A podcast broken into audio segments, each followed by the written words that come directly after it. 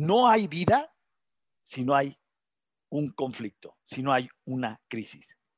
Este modelo mental ingenuo, absurdo, de creer que la vida debe ser tranquila, relajada, cómoda, echada, sin problemas, sin broncas, estos matrimonios creados que para ser felices cuando deben ser creados para crecer y para enfrentar la adversidad y enfrentarte a tu misma realidad cara a cara, teniendo enfrentamientos de dificultad en donde a veces pasas la prueba y a veces la repruebas y tienes que volver a empezar.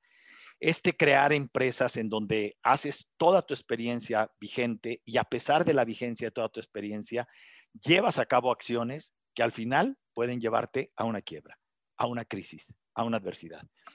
El día de hoy quiero eh, decirles que mi invitado es alguien muy especial y antes de arrancar eh, eh, voy a decirles algo que me parece sorprendente de Sergio. Antes de hablar de sus muchos estudios y de su gran trayectoria profesional, es un ser humano al que yo admiro. Es alguien que en su vida personal ha logrado tocar, vincular de una manera que yo llamo eterna, en donde cuando una persona toca estas fibras, aún si se ven o no se ven, siempre habrá un cariño, un agradecimiento y una admiración interior. Y esa persona es Sergio Pérez. Quiero brindarte primero un reconocimiento a tu persona, a tu familia, a tu padre en paz descanse, a tus hermanos, a tu mamá, eh, porque tú eres el resultado del el gran trabajo de ellos. Aunque fueron unos hijos de la fregada, yo sé. ¿No? Y este, pero además sé que eres un hombre agradecido y eres un hombre de familia y eres un hombre tirado para adelante a pesar de grandes adversidades, de vivir experiencias muy fuertes. Sin embargo, hoy en vez de presentarte en tu trayectoria exterior, que como todo mundo conoce, quise presentarte en el afecto que te tengo y en la admiración que me mereces. Y, además con tener el honor de, la confianza que nos tenemos y del cariño que hay y también del compartir grandes aprendizajes. Eres un gran profesional. Entonces quiero pedirte que eh, rebases un poco tu humildad y nos cuentes tu historia. Primero, para que la gente tenga una idea de quién eres, Sergio. Eh, cuéntanos tu historia brevemente. Venga, te escuchamos. Primero, gracias, doctor. Digo, tú sabes que tú eres, tú, no eres cuate, tú eres de la familia, un hermano, ¿no? Este, Muchas gracias. Nos conocemos de muchos años. Este, hemos vivido, hemos vivido muchos juntos. Este, y nos hemos, tú en lo, en lo personal a mí me has ayudado brutalmente a resolver muchas y muchas grandes, ¿no? Y me encanta haber podido contribuir con un granito de arena en, la, en, las tuyas, doctor. Sabes que se te quiere, sabes que te estima y sabes que tu, que tu familia y ustedes siempre han sido, pues, un, no nada más especiales, ¿no? Sino como una piedra de apoyo de esas que siempre están ahí y que, y que, y que sabes que, que, que, cuando las necesitas, pues es un cimiento de los buenos, ¿no? Entonces, este, este medio, medio inmerecido este, los adjetivos, muy apreciados, este, y bueno, el cariño totalmente recíproco, doctor. Muchas gracias. A ver, ¿qué te cuento? ¿Quién es Sergio Pérez? Venga, rápido, así un resumen. Resumen rápido. Sergio Pérez es una persona que nació y su infancia vivió con muchos contrastes, muchos contrastes, no manejados por mí, no generados por mí, no, eh, ciertamente era un niño, en donde pude probar bueno, malo, este, bonito, feo, etcétera, ¿no? En donde eh, eh, no, lo disfruté, claramente no lo disfruté, eh, pero me formó y me forjó, ¿no? ¿Qué es lo que, es lo que tú dices? Este, me formó porque me dio, o sea, yo le debo a, a mis padres y a mi infancia la formación y el haberme puesto, el haberme acercado a las herramientas hasta donde ellos pudieron necesarias, ¿no?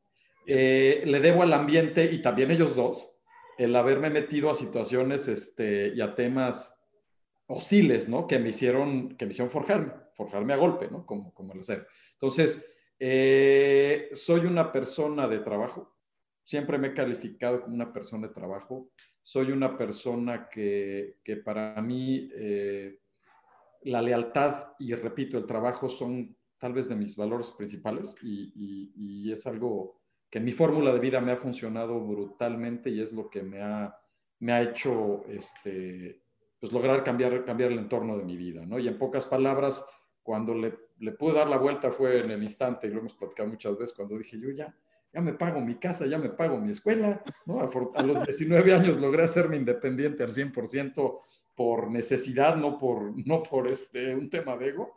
Este, y en ese momento dije, no, bueno, yo ya estoy del otro lado, ya las decisiones que yo tome va a ser lo que me va a pasar, por lo menos este, en, un, en un buen porcentaje, ¿no? Ese soy yo, gente de trabajo, que, que, creo en mi gente, disfruto lo que hago brutalmente, doctor. O sea, no, no todos trabajamos por dinero, pero, pero es la parte menos importante. Disfruto la gente con la que hago. Mi equipo de trabajo son de mis mejores amigos.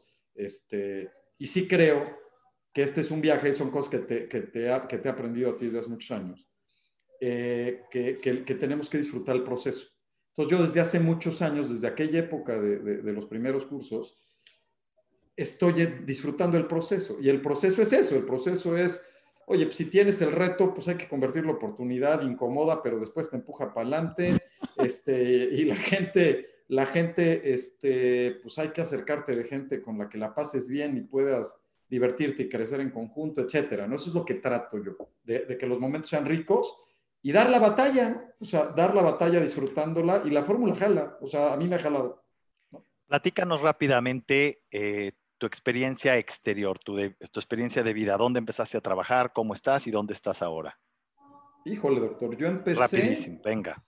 Yo empecé con una beca en la Universidad Iberoamericana, gracias a eso entré, porque siempre fui estudioso, porque toda la vida estuve becado, parte de esos estudios.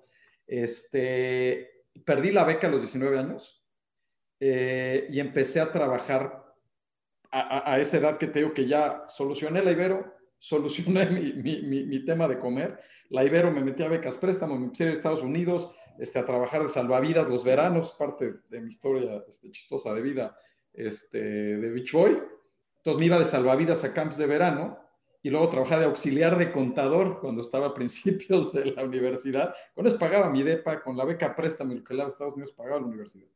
Este, con eso, con eso di, fue obviamente de mis grandes detonadores por experiencia internacional, el tema obviamente pues, de, del inglés, el tema de, trabajar y entender la cultura de trabajo allá, y el tema de estar en, el, en la parte mexicana de, pues, de los negocios, desde muy chavito, desde los 19 años y desde abajo. Yo era el, el chalán del contador, o sea, del auxiliar.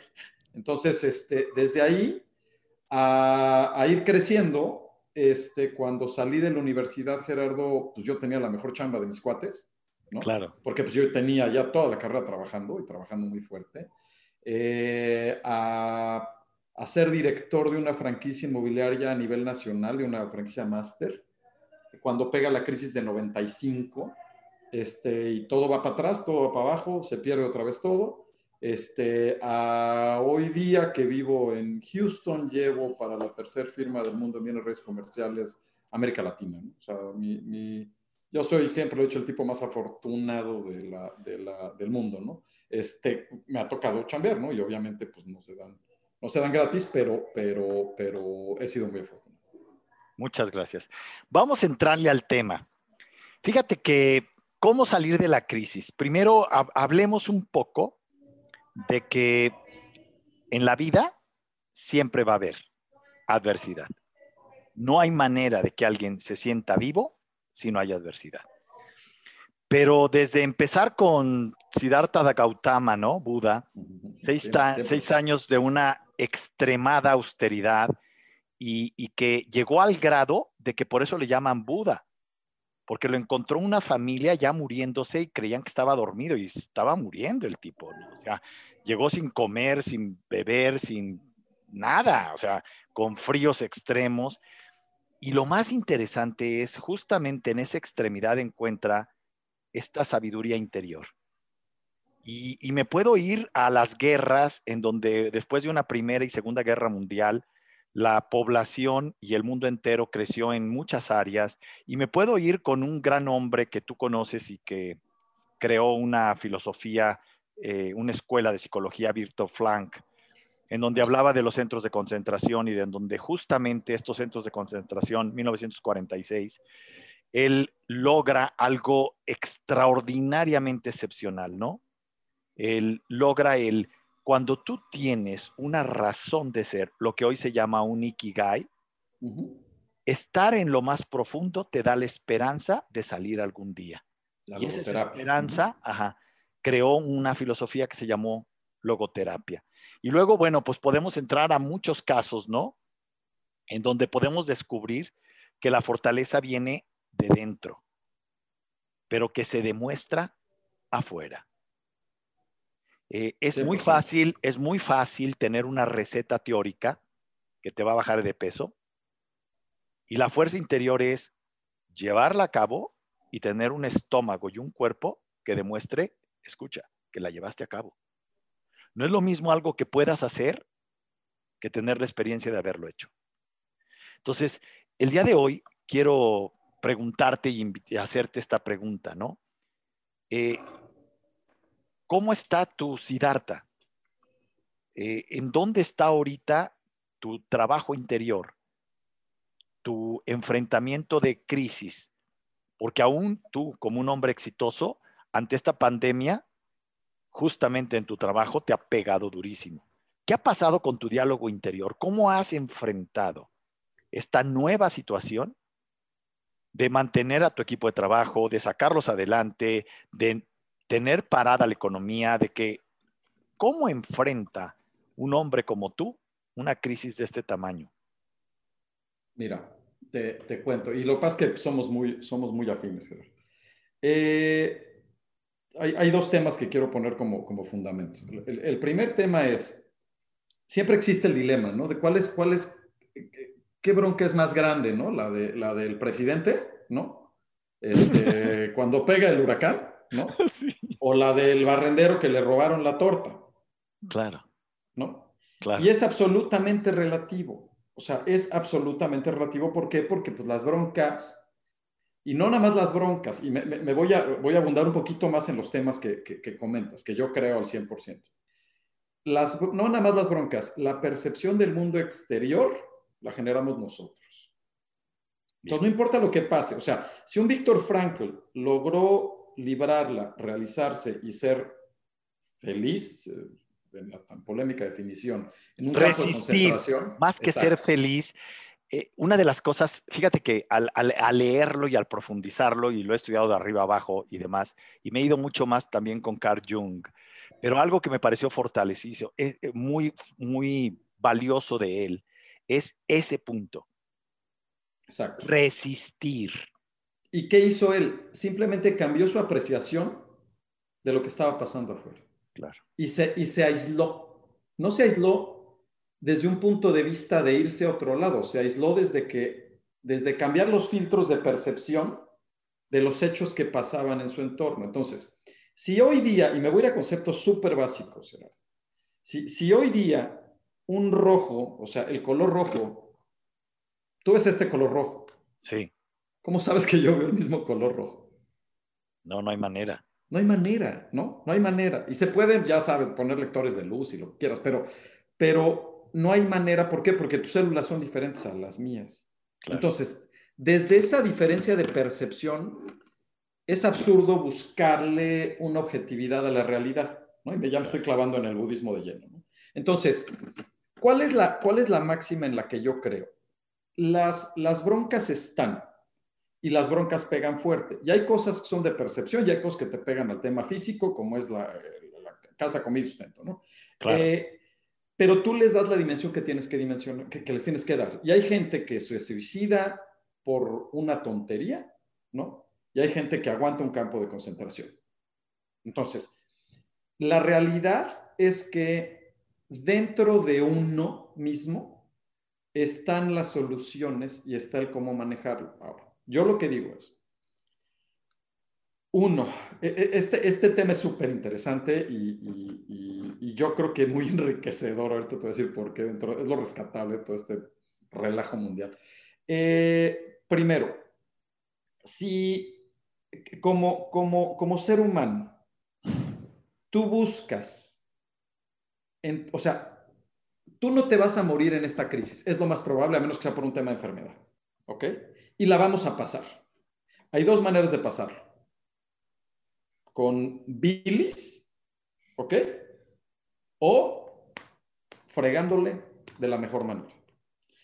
Y lo que hagas, eso sí va a cambiar tu entorno, lo que pienses y los hechos que generes. Entonces, si no logras aislarte hasta cierto punto, como lo hizo Franco, de la bola de broncas, te metes en un círculo vicioso que te congela y te hace que hagas la bilis y te mete en un círculo destructivo. Entonces, tienes que lograr ese aislamiento. ¿Cómo logras ese aislamiento? Dándole dimensión a los hechos. ¿Y cómo le das dimensión a los hechos? Pues si no te va a matar, pues se debe de poder solucionar. ¿no? Entonces, yo como lo veo, y siempre doy un ejemplo, doy un ejemplo siempre a mi gente cuando, cuando les doy cursos, seguramente te lo he platicado, ¿no? Y este lo vi en Estados Unidos hace mucho que, que era, había un cuate, ¿no? Que, que pues, muy humilde, y pues logró ahí del campo, juntó y pues compró un carrito de hot dogs.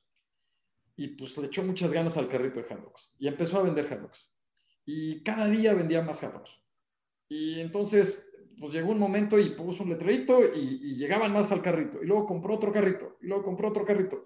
Y logró tener cinco carritos. Haddock iba de maravilla, pudo mandar a su hijo a la universidad, ¿no? Seguía boletinando, en las, eh, dando este, folletos en las esquinas, iba de maravilla. Llegó su hijo de la universidad, ¿no? Y le dijo, oye, pa, estás gastando mucho en publicidad. No, no, pues el negocio va bien y así funciona. No, pa, es que la crisis está muy fuerte y viene más dura. ¿no? Entonces, eh, eh, eh, el ranchito dijo, no, pues, pues mi hijo sí sabe, yo no sé nada, yo no fui a la universidad. Entonces, pues voy a seguir su consejo y empiezo, empezó a recortar en los folletos. Se le empezaron a bajar las ventas. Ah, no, mi hijo, pues es que sí, tú sí sabes, tienes razón. Entonces le empezó a bajar a la calidad del pan y se le siguieron bajando las ventas. Y le empezó a bajar a la calidad de la salchicha y se le bajaron las ventas. Y al final del día le dijo, mi hijo, tú sí sabes. Estamos quebrados porque tú sí sabes que venía una crisis. ¿Cuál es la moraleja de esta historia? La moraleja de esta historia es que si nos vamos con todo lo que está pasando allá afuera, ¿estás de acuerdo? O sea, vamos a cortar nuestra operatividad al grado nulo, ¿no? Y es un ejemplo muy tonto, pero muy, muy, muy ilustrativo.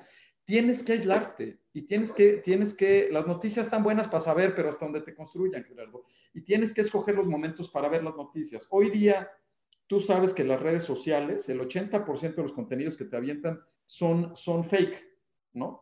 Y, y, son fake, y son destructivos, y son polarizados.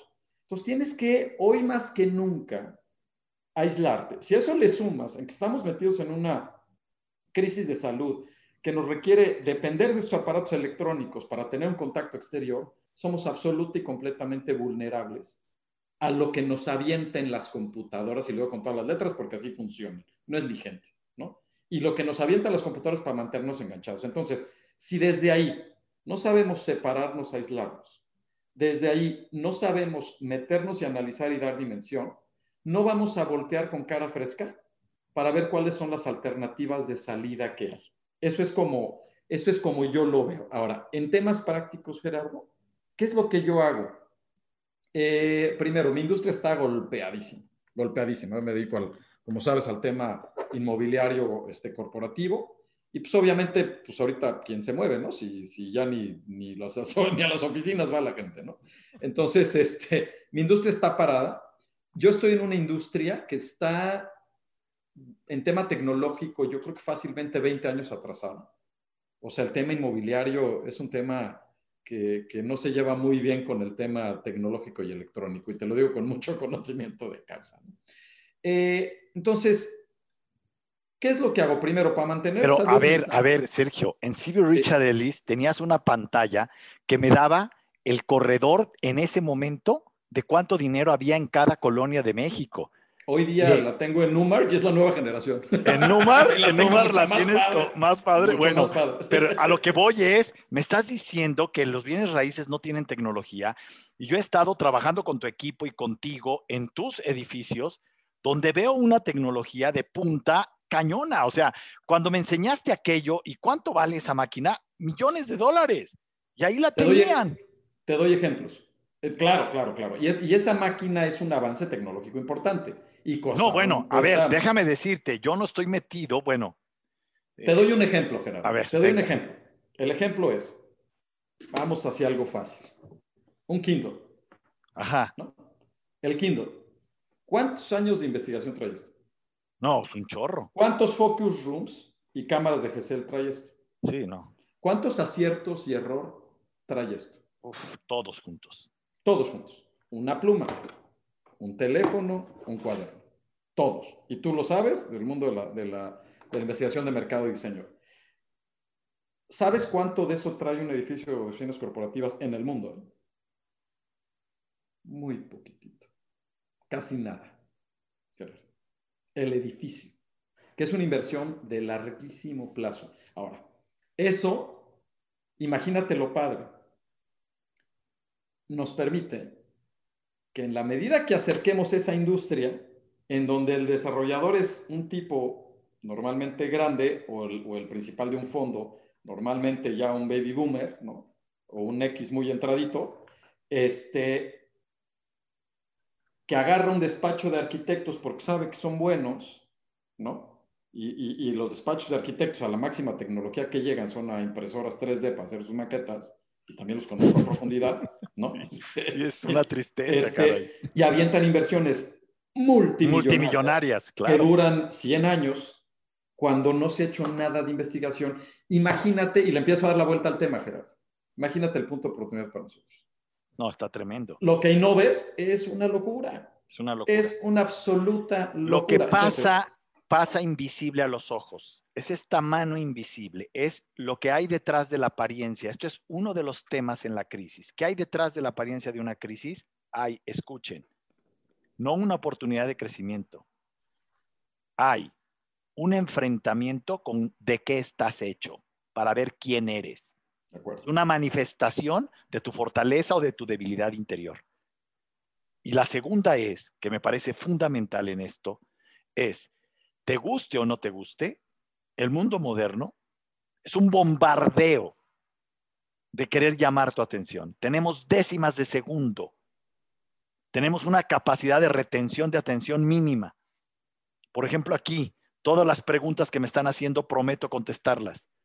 No quiero perder oportunidad de estar eh, esta conversación con Sergio porque es un hombre con una agenda de miedo. Pero algo muy importante en estas preguntas es que duran poco tiempo y requieren una respuesta inmediata. La velocidad de respuesta, el tiempo, el timing, hoy más que nunca tiene un acelere dificilísimo.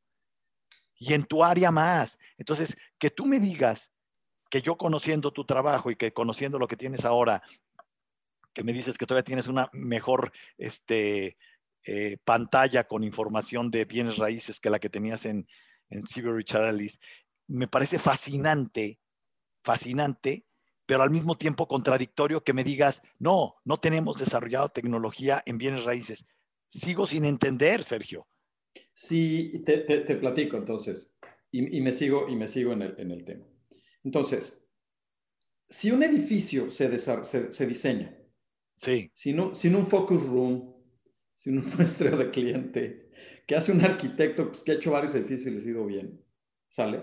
Entonces, ¿cuál es, el, cuál es la lógica, Gerardo? Y te, doy eso como un punto de ejemplo. Pues, la lógica es, ¿quién te paga ese edificio? Pues, te lo paga el que compra el espacio o el que renta el espacio. Así es. Pues, ¿Qué pasa si vas y le preguntas el producto que quiere? Es, de Simple. idiotas, es de idiotas la discusión.